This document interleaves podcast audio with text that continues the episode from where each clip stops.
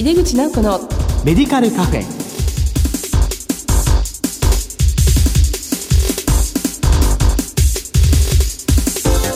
こんばんは。帝京平成大学薬学部の井出口直子です。井出口直子のメディカルカフェ。この番組は医療を取り巻く人々が集い語らい情報発信をする場です。そしてこの番組今日でなんと記念すべき200回目を迎えましたこれも聞いてくださるリスナーの皆様のおかげと感謝しております。本当にありがとうございます。番組開始当初からはだいぶ薬剤師を取り巻く状況も変化しましたね。これからもどうぞよろしくお願いいたします。さて今月の特集テーマはがん薬物療法の地域連携についてです。この後ゲストにご登場いただきます。どうぞお楽しみに。入口直子のメディカルカフェ。この番組は武田手羽の提供でお送りします。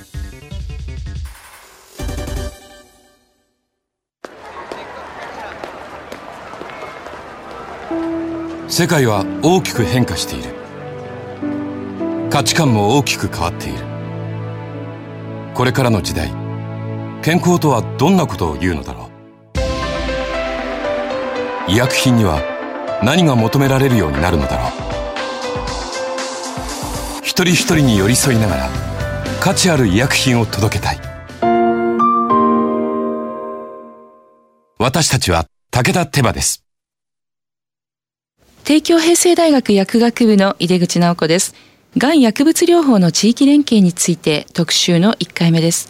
今回はがん薬物療法における薬剤師の役割についてと題してお送りします。感染症予防対策でゲストにはリモート出演をしていただいています。今月のゲストは神戸市立医療センター中央市民病院薬剤部副部長の池末博明さんです池末先生どうぞよろしくお願いいたします結成です。どうぞよろしくお願いいたします。はい。ここからはマイクロソフト Teams を使用して収録していきます。まあ、先生のお顔も見えますので、まあ、電話よりなんか、ちょっとライブな感じがして嬉しいんですけれども。よろしくお願いします。はい。よろしくお願いいたします。はじめに先生のご略歴とご専門、現在のお仕事をお聞かせください。はい。神戸市立医療センター中央市民病院薬剤部の池末と申します。1998年の3月に九州大学薬学部を卒業しまして、その後、九州大学病院で勤務をスタートしたということになります。で当初2004年頃から日本病院薬剤師会で、がん専門薬剤師の制度が立ち上がりまして、その頃からがん専門薬剤師として活動していたことがあります。で、その後、日本病院薬剤師会や日本医療薬学会といったところで、まあ、主にがん専門薬剤師に関わるような委員会のお仕事を担当させていただきました。その後、あの、まあ、2016年4月から、まあ、現在の神戸市立医療センター中央市民病院に移ってきたわけですけども、まあ、この間ですね、あの、2008年にはアメリカのウィスコンシン大学病院で5ヶ月間研修をさせていただいて、当然あの、がん患者さんに対する薬剤師の活動を中心に来たわけですけども、そういったこともあの非常に経験になりました。で現在はあの神戸市立医療センター中央新病院副薬剤部長として、主に病棟業務全体の統括、あとはがん薬物療法の薬剤師外来ですね。こういったことにも従事しております。まさにこう薬剤師のがん治療のエキスパートの先生でいらっしゃるということで今日はちょっとお話伺うのをとても楽しみなんですけどもあの最初にですねまあ、今回のこの新型コロナウイルスの感染拡大があったわけですが、まあ、先生の病院は新型コロナウイルス感染症重症等特定病院という形でさまざ、まなご活動といいますかねことをされていたんですけれども薬剤部の働く方々はですねこの場合医療サービスを継続するためにどのような対応をされていらっしゃったんでしょうか？そうですね。出口先生おっしゃってましたように当院ではコロナウイルス感染症の患者さん特にまあ、重症患者さんを多く受け入れたということもありまして、病院としてはかなり、えー、通常の診療機能からコロナの対応に、まあ、シフトせざるを得なかった。ところもあり、ね、まあ、日常の診療規模というのは徐々に縮小していってでその間も薬を絶やさないようにとかあるいは、えーまあ、がん患者さんに関してはあの、まあ、電話再診なんかも比較的あの疾患に比べれば少なかったということもございまして、はい、それに対策に十分な対策を講じながら粛々と外来業務に従事したというところがあります。はい、で2点目はですね、はい、手術が延期になった患者さんもかなり多くいらっしゃってそうですか。こ抗血小板薬とか休薬が必要な薬もあると。手術のスケジュールが変更になりましたのでその休薬とか再開のスケジュールも変わってくると。い。うことで、はい、対象の患者さんにはこちらからお電話をかけて再開してくださいとか、うん、休薬のままでお願いしますとかそういったことをきめ細かに対応しました、はい、3点目はアビガンの対応ですね、はい、治療薬の納入と確実な管理というのが、うん、やっぱり薬剤師の非常に重要な使命というふうに思っていますので、まあ、ここを非常に頑張りました。はい、一つは、まあ、医師から例えば極めて重症な患者さんなどで過量投与になってしまうんじゃないかそういったことの相談も受けましたので、はい、アビガンの血液中の濃度ですね。血中濃度を測定する HPLC の経を立ち上げて、はい、実際に倫理手続きを踏んで血中濃度を測定してきたということがございます。で驚くことにですね、はい。まあ、重症の患者さんはあまりアビガンは吸収されてないんじゃないかというような結果を得ましてごく最近アメリカの臨床薬理学会のホームページにも論文が掲載されたところそうなんですね。あの重症な患者さんの方がまあ吸収されないという、はい、まあそういう結果ということでしょうか？そうですね。あの大変驚いたんですけども、うん、ただあの救急の専門薬剤師もあの、はい、このチームの中で一緒に活動してましてですね。えー、例えば呼吸機能が低下して相関を要するような患者さんは同時に鎮静もかけると。うんで消化管の、まあ、運動機能も低下していたりとかあるいは分布容積が大きく広がっているということもあるかもしれませんが、うん、いずれかのよって十分な血中濃度、まあ、治療効果が得られるとされる濃度に達していないということそうだったんですね。大変貴重なデータだったと思いますし、まあそのアメリカのね、臨床薬理学会の方でも論文でホームページに載ってるということで、これ本当に世界中の、まあ、医療従事者の大変参考になるご実績というんですか、ご成果ということだと思いますけれども。はい。まあ、今後はビガンを承認、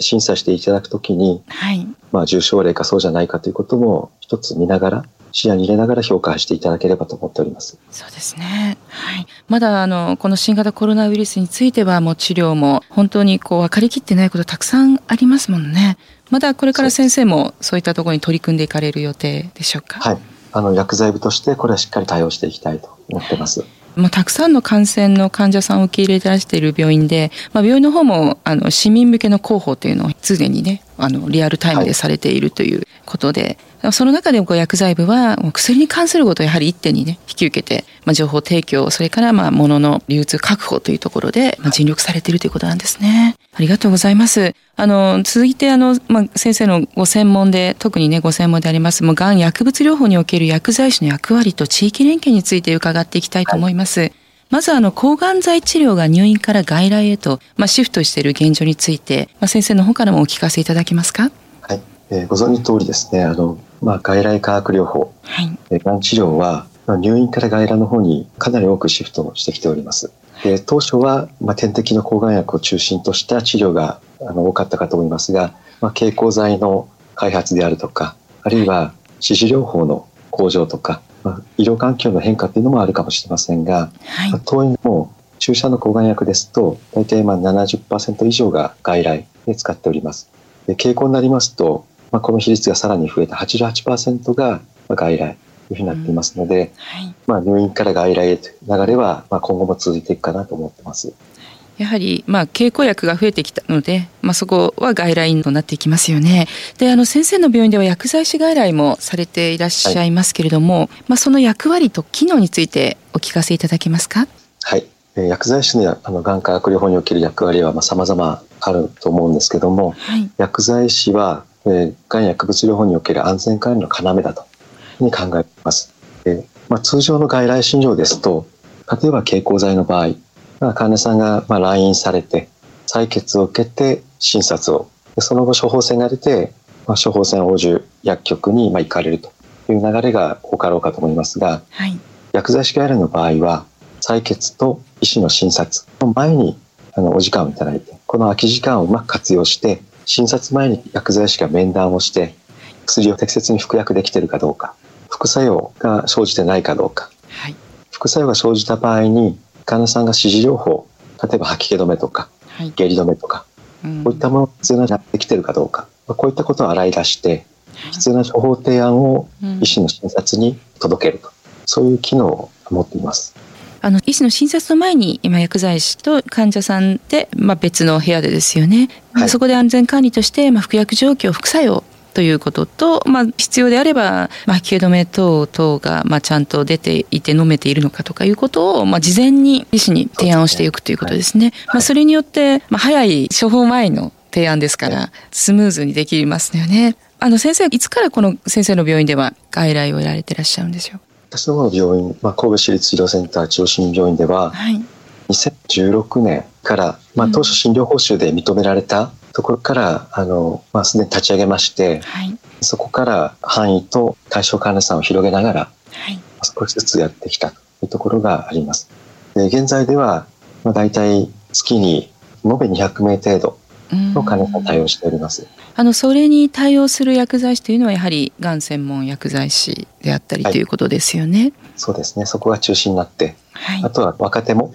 トレーニングを積んでもらいながら、まあ徐々にではですけども、中心になっているのはがん専門薬剤師ということになります。そうですか。あのこの4年間もやられていて、こう成果といいますか、まあ先生からご覧になってポジティブな何か結果っていうのはありますか？一例一例目の前にしていくとですね、はい、まあ、全力を尽くしてあのやるわけですけども、はい、副作用が軽くなったとか、うん、そういった話もやっぱりよく経験するんですね。はい、けども数年単位で経験してみまして、えー、帰ってみますと、一部の薬では継続期間が優位に伸びているとやっぱり経験しています。一つには副作用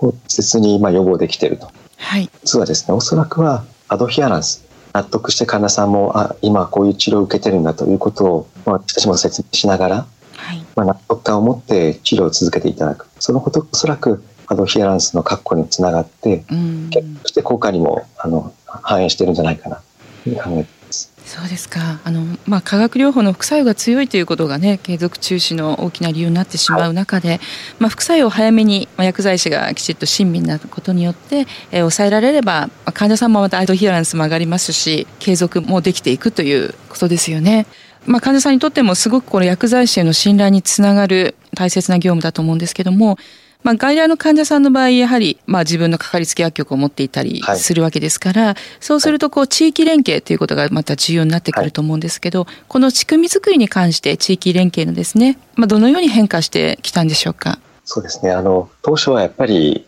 まあ、抗がん薬治療といいますと入院して治療を受けていただくということが、まあ、中心だったので当初は病院完結型ということが話のフォーカスになることが多かったんですけども、はい、最近は外来化学療法に広がってきて地域の保健薬局の先生方との連携というのが本当に必須になってまいりました。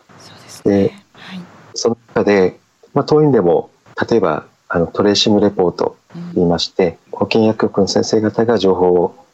患者さんに電話で確認していただいて、はい、副作用の情報とかを書面でこちらにフィードバックしていただくような疑義紹介ほど急な対応っていうわけではないけども、これは診療上大事な情報だろうということでフィードバックいただく。そういうトレーシングレポートの運用をしてまして、はい、そういったことであるとか、はい、まあ、一例一例の患者さんごとにですね、まあ、ケースバイケースなんですけども、副作用が生じた時に、かかりつけの薬局に副作用と思われる、例えば腎障害が出てるんだけど、その病院から腎障害を着起するような薬が出ませんかっていうことを問い合わせしたりして、あの教えていただいたりそういったこともやっております。まあ、薬局の側からトレーシングレポートこれはまず薬剤部の方にお送りするという形ですかね、はい、それから薬剤部の方が先生と話をするという、はい、はい、まあ、本当にいい連携かなと思います。まさに副作用の早期発見とね重篤化の回避ということでこの薬薬連携は欠かせないものなんですねそう思います。あのやっぱりかかりつけの薬局として、はい、あの薬物療法ですね。それ当院だけの処方にとどまらずに、うん、ご施設からの処方もあの把握していただいている。これは極めて重要なことだと思います。患者さんにとってみても地域の薬局の薬剤師そして病院の薬剤師そしてまあ主治医たくさんの人が自分をちゃんとケアしてくれてるっていう実感を持つことができますよね。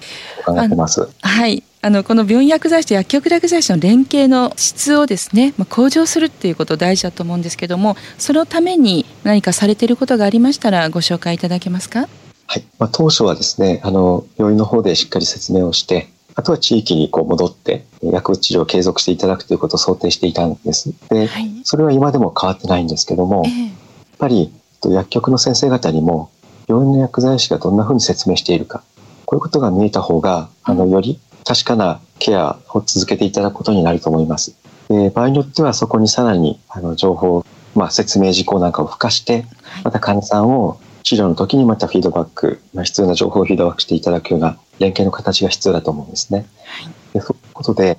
当院ではレジメンごとにどんな副作用が発現しやすいかといったような、どういった点にいつ注意が必要かといったことをレジメンごとに A41 枚の服薬指導シートでまとめていまして患者さんやご家族がご自身が受けられるレジメンの全体像をご理解いただける。そういった説明のツールを用いています。はい、薬局にもあのよかったら見せてくださいねと。いうこと。を共有していく、さらに今後の方向性になりますけども、うん、それをさらにあの充実させていくと、はい、で連携がさらに向上していくのかなというふうに考えています。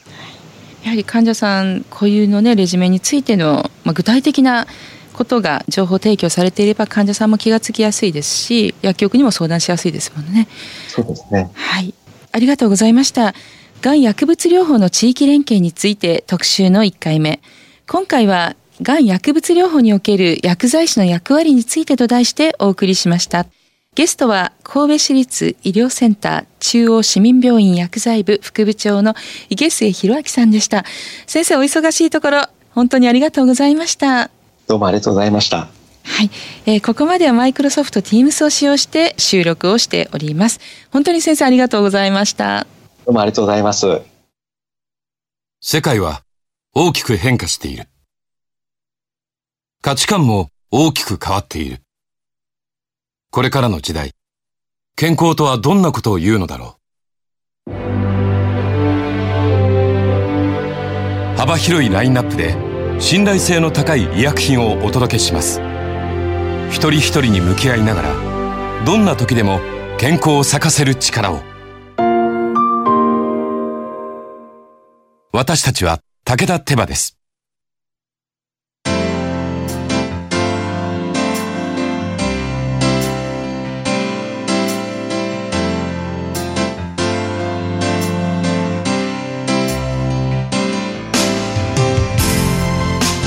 井出口直子のメディカルカフェいかがでしたでしょうか？新型コロナウイルスへの対応に追われた昨今の状況の中でも年々がんの罹患率も増えているため冷静に日々の業務を進めていきたいですよね。さてこの番組は放送後でもラジコのタイムフリーやポッドキャストでお楽しみいただけます。ラジコはスマホやタブレット PC さらにはスマートスピーカーなどからラジオ番組をお聞きいただけるサービスです。リアルタイムはもちろん放送後も1週間以内の番組はお聞きいただけますよ。毎月第2第4木曜日夜11時30分から放送中の井出口直子のメディカルカフェ。次回は7月23日海の日の放送です。それではまた帝京平成大学の井出口直子でした。井出口直子のメディカルカフェ。この番組は武田手羽の提供でお送りしました。